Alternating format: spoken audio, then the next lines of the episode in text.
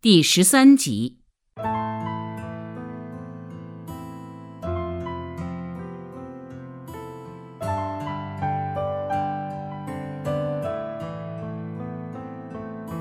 自己人不看好自己的党，那么共产国际是否看好中国共产党呢？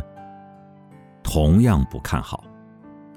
当时共产国际支持中国共产党成立，主要是想在中国培植对北洋军阀政府的牵制力量，好让北洋军阀不能毫无顾忌的反苏。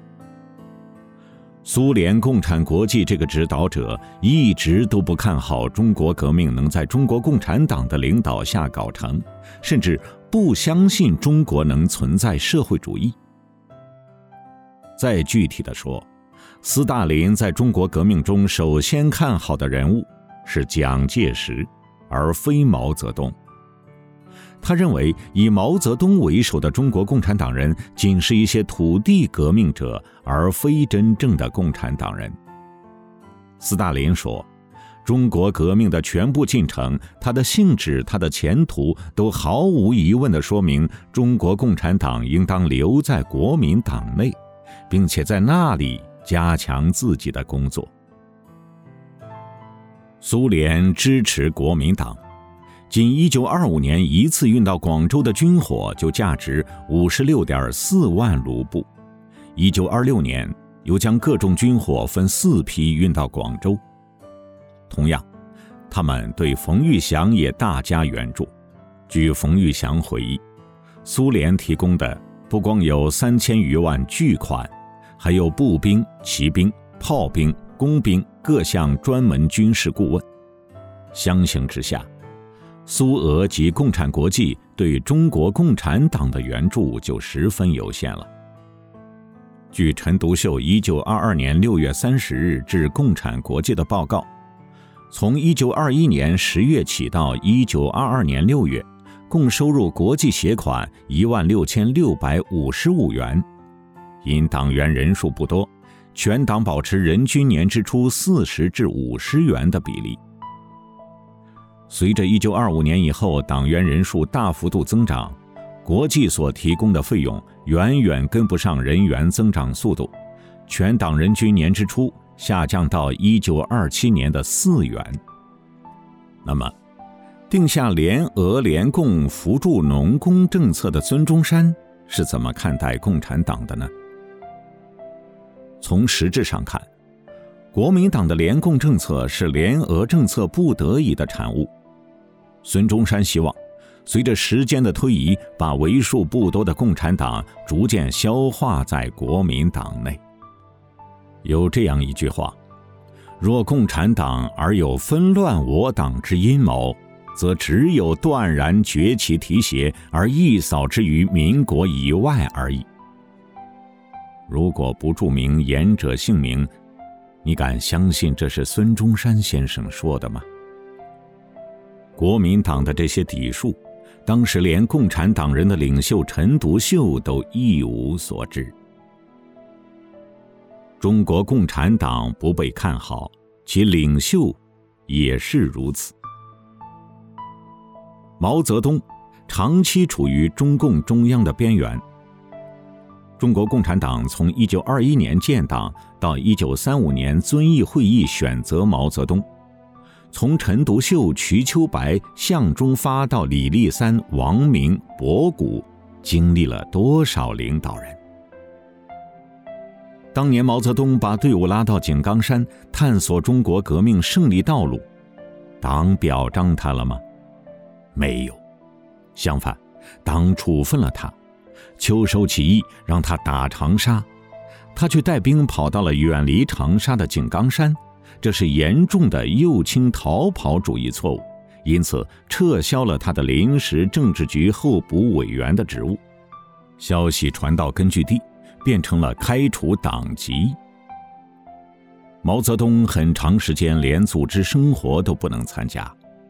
毛泽东曾多次被撤职降职，遭受其他各种处分。还有朱德，他入党之前。当过滇军的旅长，后从四川跑到上海，跟陈独秀书记提出要入党的申请，把陈独秀吓了一跳。陈独秀把朱德劝走了，跟身边人交代：“我们党可不能让军阀参加。”共产党人并非不喜欢城市，打响武装反抗国民党第一枪的八一南昌起义，原定目标是南下广东，二次北伐；开辟工农武装割据道路的秋收起义，原定目标是会攻长沙；最先打出苏维埃旗帜的广州起义，则几乎一步不改地走十月革命城市武装暴动之路。可南昌起义队伍转战到广东，还未立足就被打散了；秋收起义队伍则连个浏阳县城也守不住，就被迫后退。广州起义只搞了三天，范围没有超出广州城。还有惊天地泣鬼神的二万五千里长征，连战略转移也是后来的说法，最初讲的是突围。其实当时只是在夹缝中求生存。当时又有多少人能够知道，长征成了史诗般的存在？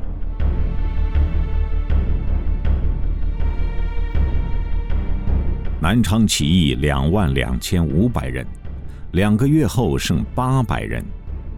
三河坝分兵，主力部队南下作战时，汤坑一战，全军覆没。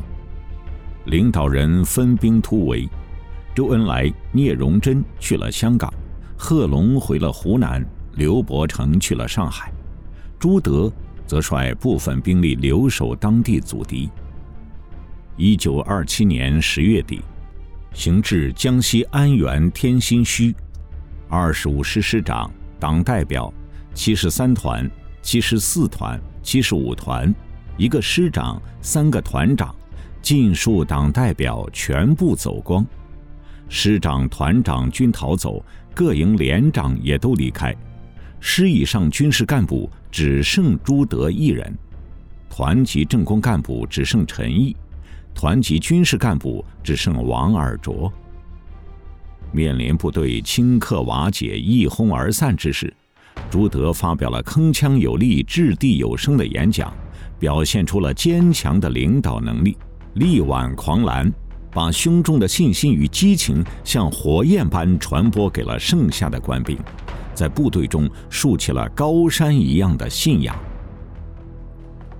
一九五五年，中国人民解放军授衔，排列十大元帅之首的朱德，十大元帅之三的林彪，之六的陈毅，十大将之首的粟裕，在一九二七年十月。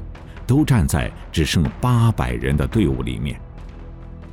解放战争期间，国共决战三大战役中，华北和东北战场，主将林彪指挥了辽沈、平津两大战役；华东战场，陈毅、粟裕指挥了淮海战役。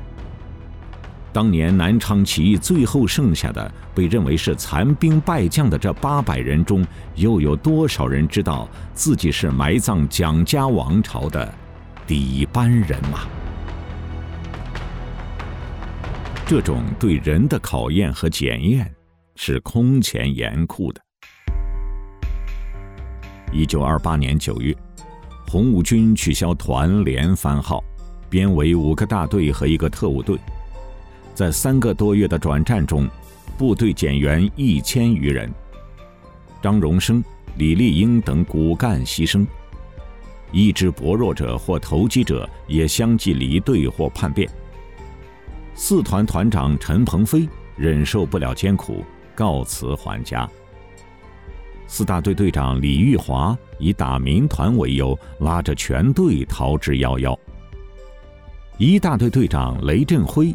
在彭德怀集合部队讲话时，突然夺过警卫员薛洪全的手枪，瞄准彭德怀就要开枪。千钧一发之际，新党员黄云桥一手扳倒雷振辉，一手拔枪，将雷振辉击毙。彭德怀面不改色，继续讲话。他说：“我们起义是为了革命，干革命就不能怕苦、怕流血牺牲。今天谁还想走，可以走。又说，就是剩他彭德怀一个人，爬山越岭，也要走到底。那个时候，彭德怀知道自己要成为新中国的元帅吗？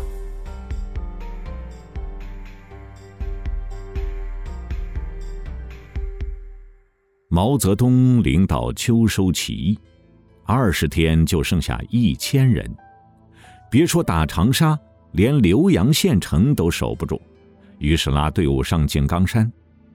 还没上井冈山，毛泽东就把部队编成工农革命军第一军第一师第一团，其实兵力就一个团，军师都是空架子，就剩这么点人，毛泽东。还办教导队，还说你们要好好学习，你们将来都要干大事。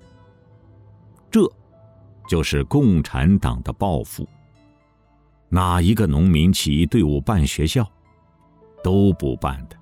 农民起义是走到哪儿打到哪儿，杀到哪儿。唯有共产党起义队伍就剩一千人了，毛泽东还要办学校，要培养人才。在井冈山龙江书院，毛泽东创办了工农革命军第一军第一师第一团教导队，史称“井冈山军官教导队”。这支教导队就成了今天中国人民解放军国防大学的前身。国防大学前身可追溯到抗日军政大学，再往前延伸到红军大学，再往前延伸。就是一九二七年十一月，工农革命军第一军第一师第一团教导队。从教导队到中国人民解放军国防大学，当年谁能想到？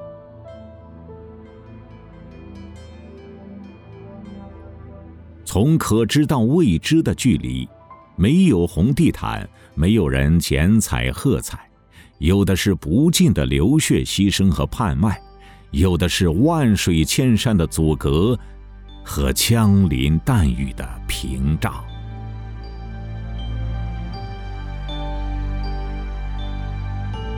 以上您听到的是大型系列节目《为什么是中国》，作者金一南，播讲尼亚牛，音频制作杨小磊。欢迎下期继续收听。